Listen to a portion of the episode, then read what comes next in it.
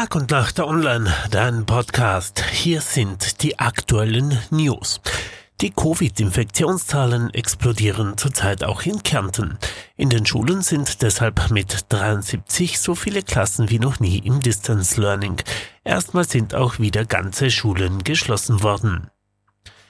Ein 31-jähriger Mieter hat seine 56-jährige Vermieterin in einem Haus in Klagenfurt Mittwochvormittag bedroht und attackiert. Es stellte sich heraus, dass er bei sie bereits zuvor mit einer Machete bedroht hatte.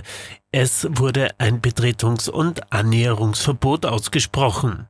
Der Streit um eine Million teures Personalpaket für 1800 Mitarbeiter des Magistrat Klagenfurt geht in die nächste Runde, weil Bürgermeister Christian Scheider von Team Kärnten trotz angespannter Budgetlage ein Freizeitpaket schnürte, schalten Neos die Gemeindeaufsicht ein.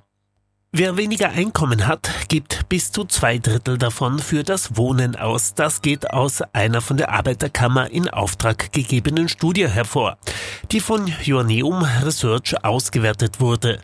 Die AK sieht auf viele Menschen Existenzprobleme zukommen.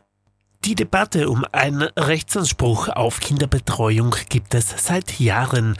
Der sozialdemokratische Gemeindevertreterverband bekräftigte am Donnerstag zusammen mit der SPÖ Kärnten die Forderung nach dem Rechtsanspruch und schlug einen Fünf-Stufen-Plan vor.